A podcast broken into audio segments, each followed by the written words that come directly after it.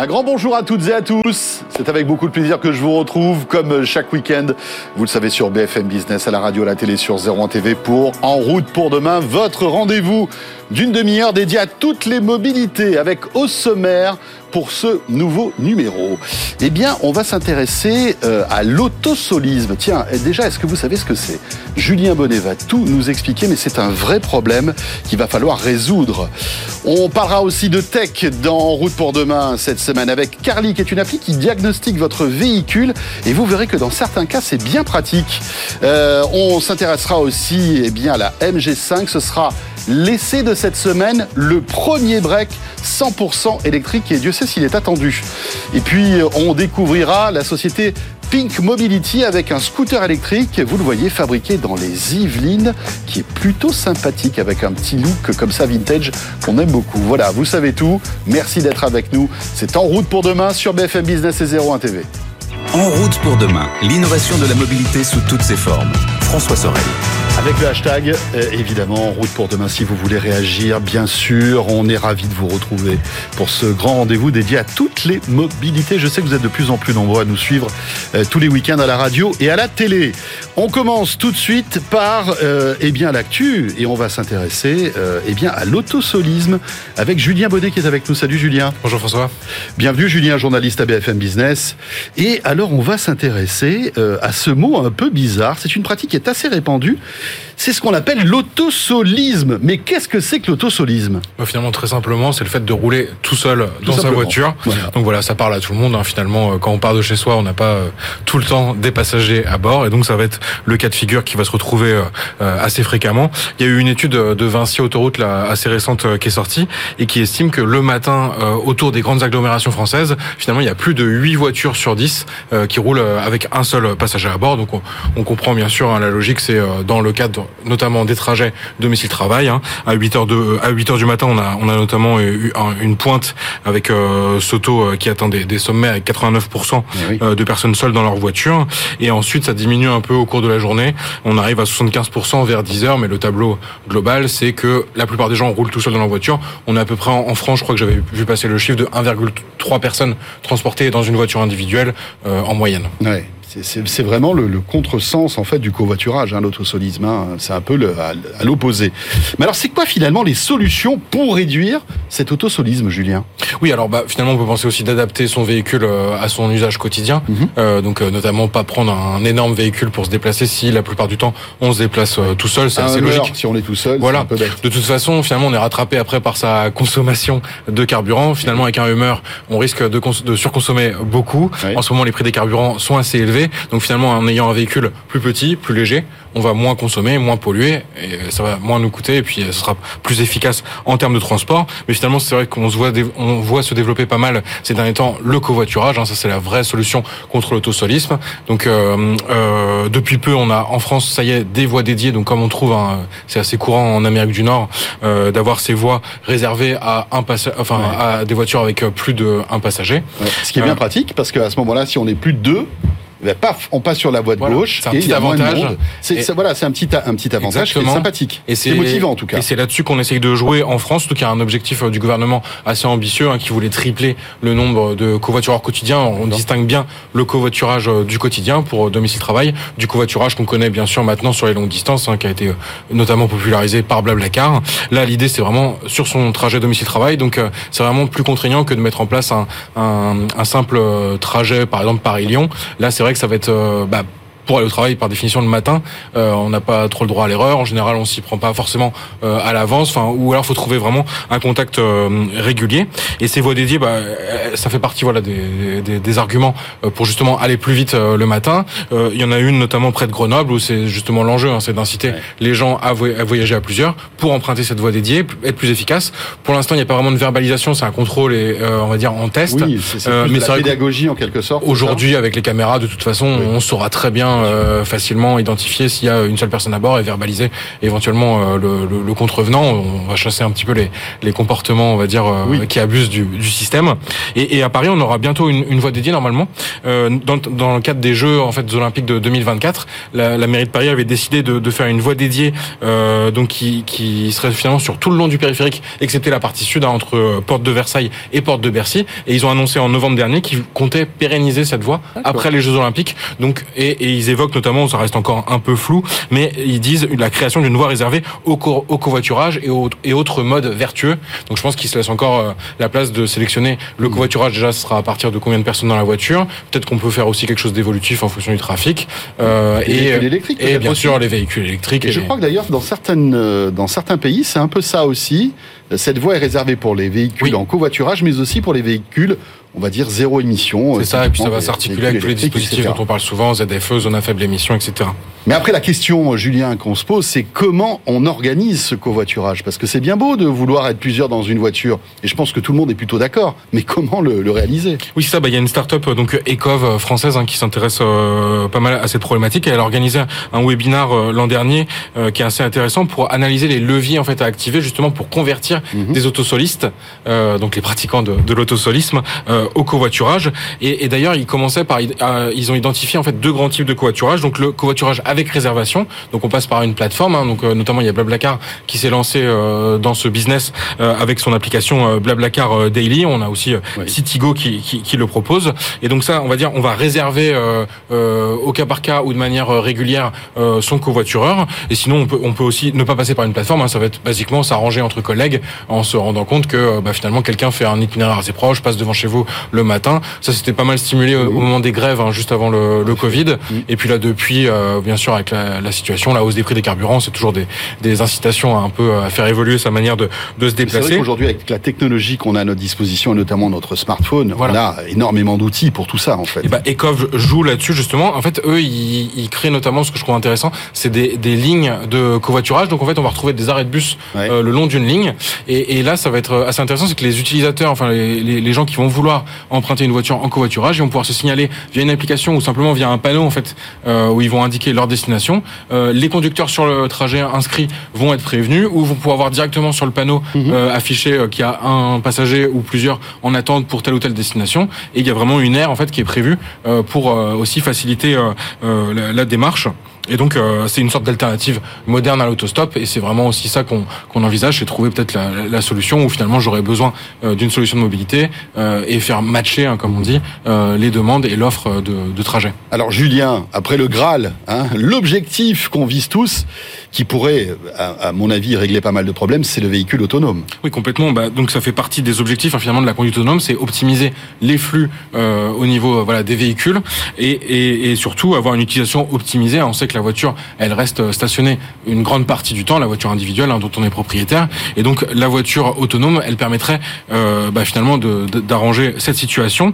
Euh, bon, alors il faudra encore un peu de temps hein, pour monter dans une Tesla euh, vide qui serait arrêtée à un feu rouge et qui serait disponible pour l'autopartage. Pourtant, ça avait été clairement évoqué par Elon Musk comme une des vocations à avoir potentiellement même des Tesla sans volant ni pédale, euh, qui seraient complètement autonomes.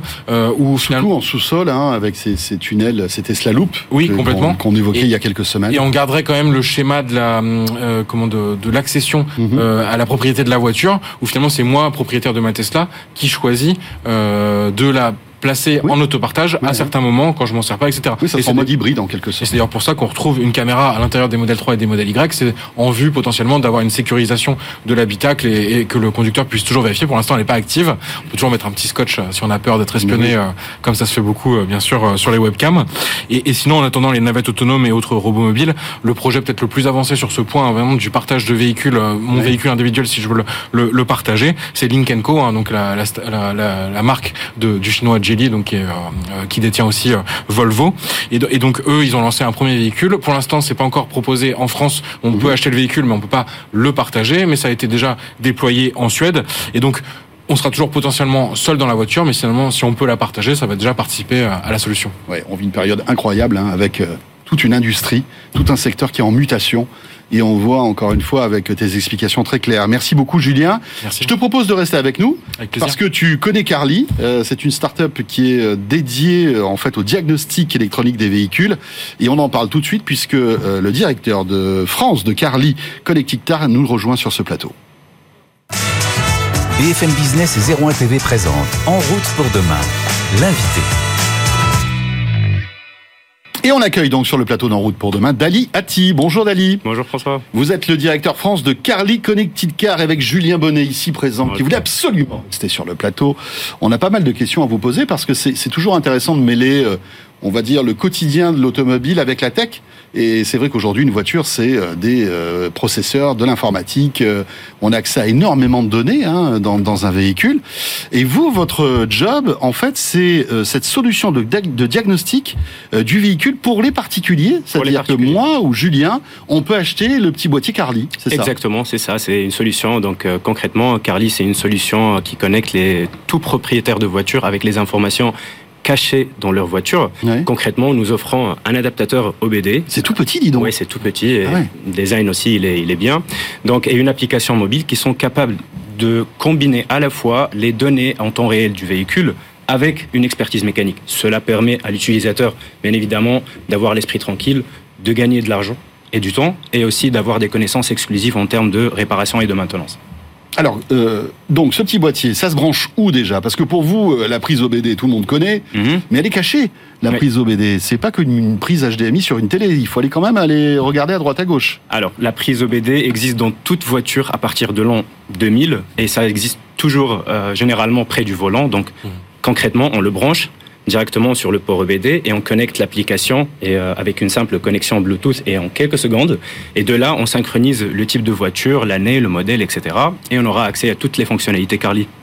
Alors dites-nous à quelle fonctionnalité on a accès avec votre petit boîtier Alors, avec le petit boîtier, on aura accès à une première euh, populaire euh, fonctionnalité qui est la réparation et l'entretien. De là, on aura accès à des types de diagnostics approfondis. On aura accès, à, accès aussi à euh, tout ce qui est prédiction des fautes. On, peut aussi prévoir les fautes si on aura des, des, pannes dans 3 à 6 mois. Ah bon? Oui. Et la euh, voiture dans l'électronique arrive à vous arrivez à, déceler en fait des, des indices. Exactement. Il va y avoir un défaut qui va arriver. Euh. Quoi par exemple? Bah, Tous les codes défauts que vous connaissez sur les sur l'automobile. L'idée, c'est, on a lu plus de 25 millions de voitures dans le monde, on a diagnostiqué plus de 25 millions de voitures et on a établi une base de données énorme des codes défauts. Et de là, on peut établir une corrélation entre les cas privés des, individus, des utilisateurs, à cet instant-là, et cette base de données, cette énorme base de données. Donc, deuxièmement, la fonctionnalité, la deuxième fonctionnalité la plus populaire pour Carly, c'est la personnalisation, et, ou alors le codage. Donc, on peut débloquer des options qui sont cachées dans le véhicule. On peut hacker sa voiture en quelque sorte Alors, c'est pas le mot hacker, c'est accéder aux informations que le consommateur n'en a pas. Donc, euh, c'est le codage, c'est la personnalisation. Et quoi comme type d'informations qui sont cachées euh, Alors, toutes les informations, c'est la pertinence des informations. En fait, l'expertise de Carly, c'est de donner une, une, information pertinente au moment où on en a besoin.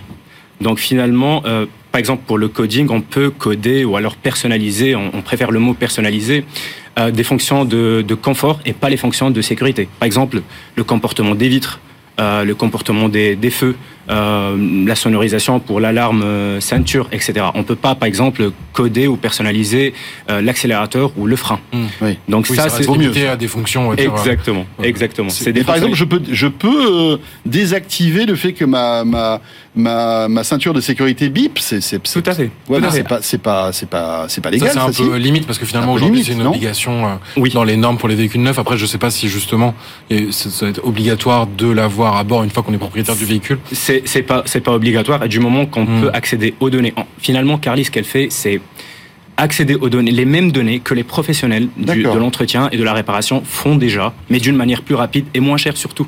Donc c'est ça, c'est ça notre valeur de proposition actuelle. Et d'ailleurs, notre troisième fonctionnalité qui est très très qui est très très bien aussi, c'est la vérification des voitures d'occasion. Finalement, euh, qu'on soit un vendeur ou alors un acheteur, on peut vérifier euh, tout simplement avant un achat la voiture avec un simple diagnostic et voir si le compteur kilométrique a été manipulé ou pas. Ah, on peut voir s'il y a eu une petite bidouille. Oui, exactement. Ah ouais, donc on a quand même pas mal de, on rentre dans les entrailles un peu informatiques du véhicule, hein, Julien. Et, vos clients, c'est plutôt des gens qui sont un peu euh, euh mécanos du dimanche ou, justement aussi il y a cette cible des gens qui achètent des voitures d'occasion? Alors très bonne question. Nos clients ou alors nos utilisateurs sont toute personne ayant un véhicule ou une voiture.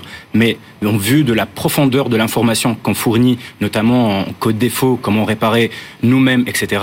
Donc on s'adresse aussi à une niche qui est les bricoleurs, on appelle ça en anglais les DIY, les do it yourself. Bien sûr. Euh, est-ce qu'il y a un risque d'endommager son véhicule avec ce type de système si euh, j'y comprends rien et que je commence un peu euh, à manipuler des choses? Alors, il n'y a aucun risque à faire quoi que ce soit parce que Carly, au moment du diagnostic, on établit un backup, donc mmh. un sauvegarde euh, automatique. Et du moment qu'on fait un truc et qu'on ne reconnaît pas, on, peut, on, peut retrouver son alarme de ceinture euh, si on l'a désactivé. Euh, exactement. On veut oui, donc on, peut revenir euh, à la version d'origine ou même à la configuration par défaut, en quelque sorte. Lorsqu'on vend le véhicule, ça peut être pratique de le remettre, par exemple. Ça marche avec les véhicules thermiques, mais aussi avec les véhicules électriques? Exactement. Oui. Alors, vous savez, aujourd'hui, il y a plus, on va dire plus de 20% des véhicules électriques à hydrogène ou alors hybrides contiennent les mêmes composantes qu'une voiture normale. Donc aussi, la véhicule, euh, le véhicule euh, électrique, euh, il fournit plus d'informations. Donc de là, on est capable de lire encore plus d'informations et de fournir des solutions comme, on va dire, l'état de la batterie. Donc, oui, oui. Bah le, vieillissement de la, voiture, de la batterie, les, cycles de recharge, etc. Exactement. Ah ouais, on a accès quand même à des données intéressantes. Hein. Intéressantes, exactement nous qui sommes un peu geeks, c'est plutôt intéressant bah, d'avoir toutes ces infos. Pouvoir explorer, comme tu disais, ça coûte combien en fait ce, ce, ce, boîtier? Alors le boîtier varie entre 50 euros et 150 euh, euros avec la licence annuelle. Donc on achète le boîtier et une licence annuelle pour l'application. Donc ça coûte entre 50 et 150 euros. Et c'est très très bien parce que au bout d'un seul diagnostic qu'on fait nous-mêmes, on est rentable. Donc finalement, si on fait un seul diagnostic euh, chez un mécanicien ou alors un garagiste, ça va nous coûter la même chose. D'accord. Mais donc ça veut dire que ah, c'est pas parce que j'achète le boîtier que je peux me servir de votre solution. Il faut après payer tous les ans, c'est ça? Tous les ans. Il y a un abonnement en quelque sorte. Un abonnement exactement annuel. Et sur l'électrique et le thermique, vous avez une fonction d'optimisation de la consommation par exemple, ou c'est juste le simple fait de mieux entretenir son véhicule? C'est juste le, le simple fait d'entretenir son véhicule. D'accord. Tout à fait. Parfait. Eh bien, merci beaucoup, Daliati, directeur France donc de Carly Connected Car. Ça donne envie d'aller bidouiller un peu euh, sa prise au BD, hein, tout ça. merci beaucoup. Merci. Euh, il est temps maintenant de retrouver notre essai. Tiens, Julien, comme voilà, d'un claquement de doigts, c'est ça la magie de la télé. Tu vas nous faire vivre cet essai de ce break électrique. Hein. Exactement. C'est la MG5 avec Julien, donc. BFM Business et 01 TV présente En route pour demain, l'essai.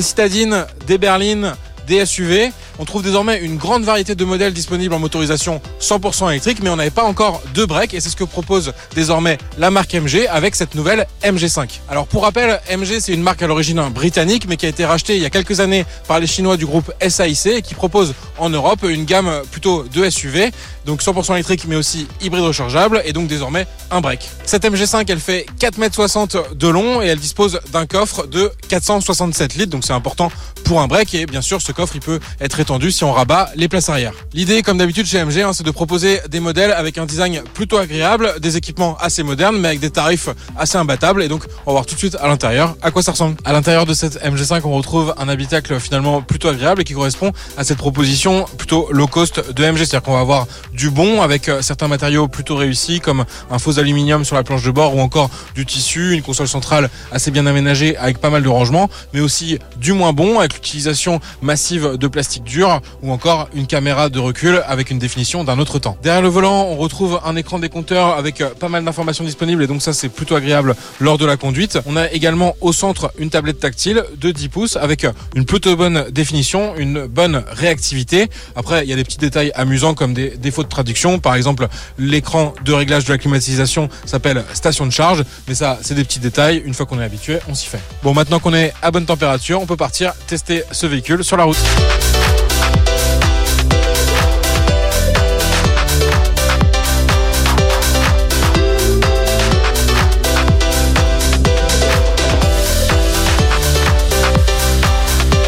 Dans ce break MG5, on dispose d'une batterie 60 kWh, donc ça, ça permet une autonomie théorique de 400 km, mais c'est une autonomie qui nous semble réaliste dans le sens où on a réalisé, nous, une consommation de 15 kWh au 100 lors de notre essai, donc on va pouvoir réaliser ces 400 km sur une seule charge. Côté moteur, donc il est situé à l'avant et on dispose d'une puissance de 115 kW, donc ça c'est un équivalent 150 chevaux et c'est largement suffisant pour se déplacer avec aisance hein, en ville, sur voie rapide, même sur autoroute.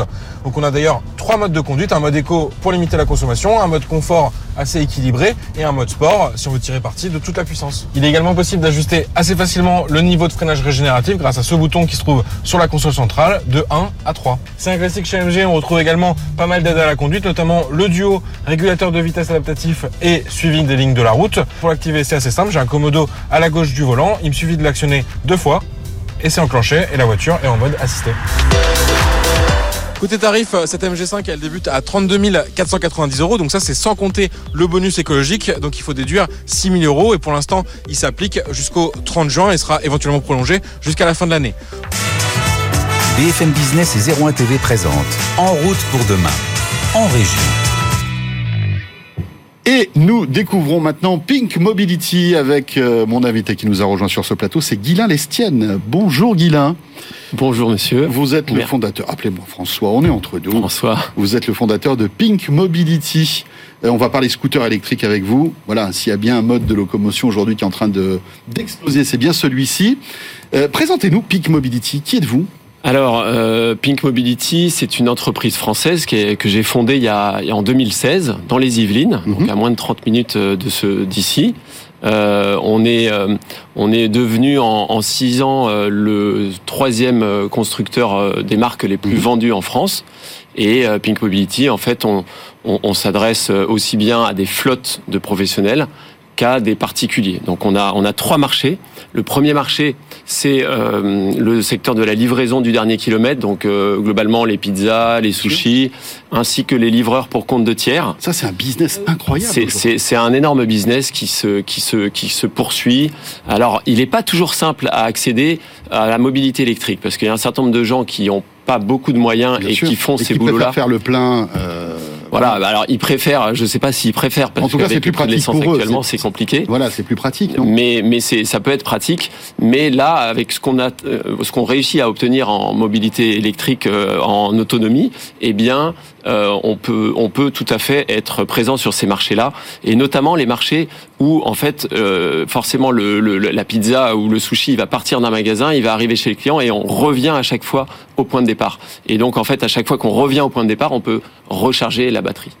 D'accord, donc ça, euh, le premier marché. Le, modèle B2B, on va dire, des livreurs, etc. Le deuxième modèle qui est aussi un nouveau marché qui, est, euh, qui a émergé il y a quelques années euh, en France, c'est le marché de la mobilité partagée. Donc là, la mobilité partagée, ce sont des flottes de des flottes dans les dans les dans les grandes villes françaises et les grandes villes européennes. Alors nous, on est on est en partenariat avec Yego, qui sont les scooters au look rétro vert que vous voyez à travers la capitale. Donc on a mis en, on a mis en place 1000 scooters sur la capitale et ça va continuer, on l'espère.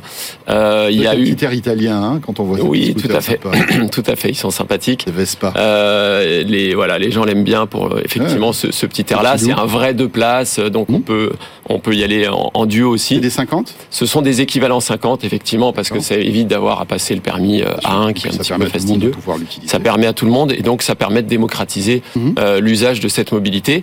Et on est présent aussi à Bordeaux hein, depuis depuis plus de trois ans et aussi pour la petite histoire à Tahiti où il y a des, une petite flotte de scooters en mobilité partagée. Voilà, on va bien les tester euh, vos scooters à Tahiti. Voilà.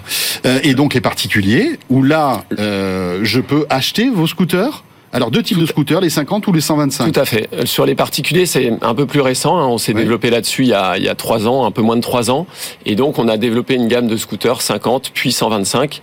Donc là, effectivement, nos scooters vont de 2000 à 8000 euros. Euh, du, du, premier prix jusqu'au jusqu'au 125 qui a un équivalent euh, vraiment euh, maxi scooter. Oui. donc vraiment quelque chose qui va à 130 km heure. voilà on a, on a du couple ça on a vraiment ouais il y a du couple il y a de l'autonomie environ 150 km d'autonomie 130 km heure en, vitesse max. Donc c'est vraiment quelque chose qui ressemble à, tout, à tout ce qu'on a sur le marché actuel scooter puissant pour faire de la route quoi. Voilà. Et puis il faut finalement pour une différentielle de prix qui est assez faible par rapport à son équivalent thermique. Et aujourd'hui, euh, avec euh, tout ce qu'on voit, le coût de l'essence, Mmh. les, les places de parking qui vont devenir de plus en plus, euh, qui vont devenir payantes euh, au fil de l'eau là dans les dans les grandes villes euh, françaises. Le prix de eh bien, eh bien, plus le prix de l'essence, eh bien, en fait, le différentiel de prix qui certes existe, eh bien, il est très vite gommé. En quelques mois, il est gommé par euh, bah, le, le, le le fait que l'électricité est quasi gratuite. Ça coûte 20 fois moins cher aujourd'hui de faire un kilomètre en scooter électrique que de faire un kilomètre en scooter thermique. Dernière question, très rapide s'il vous plaît. On peut recharger ces scooters en, quel- en combien de temps en fait? Il y a de la charge rapide sur ces machines? Alors euh, aujourd'hui, nous on a deux types de chargeurs. On a les chargeurs, euh, on va dire standards, et les chargeurs rapides qui permettent de recharger, pardon, qui permet de recharger en deux, en moins de deux heures euh, une batterie d'un scooter, euh, d'un Donc scooter. de 0 à 100% en 2 heures. C'est ça. Tout à fait. Ça c'est en chargeur rapide. Tout à fait. On en trouve de ces chargeurs rapides un peu partout ou pas?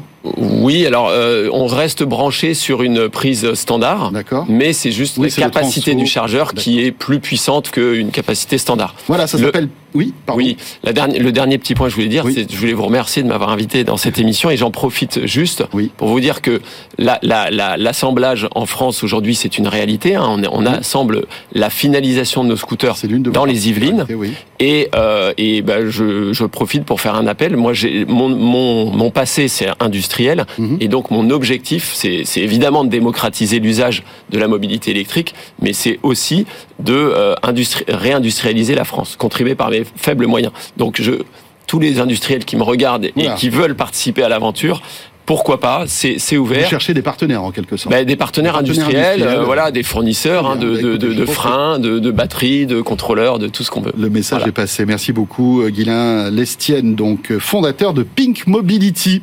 Merci beaucoup. Merci. Euh, et c'est avec euh, Pink Mobility que se termine En route pour demain. Merci de nous avoir suivis, bien sûr, comme chaque semaine. On sera là euh, le week-end prochain. Radio Télé sur BFM Business sur C et sur 01 TV aussi, bien sûr. À très vite et à la semaine prochaine. En route pour demain, l'innovation de la mobilité sous toutes ses formes.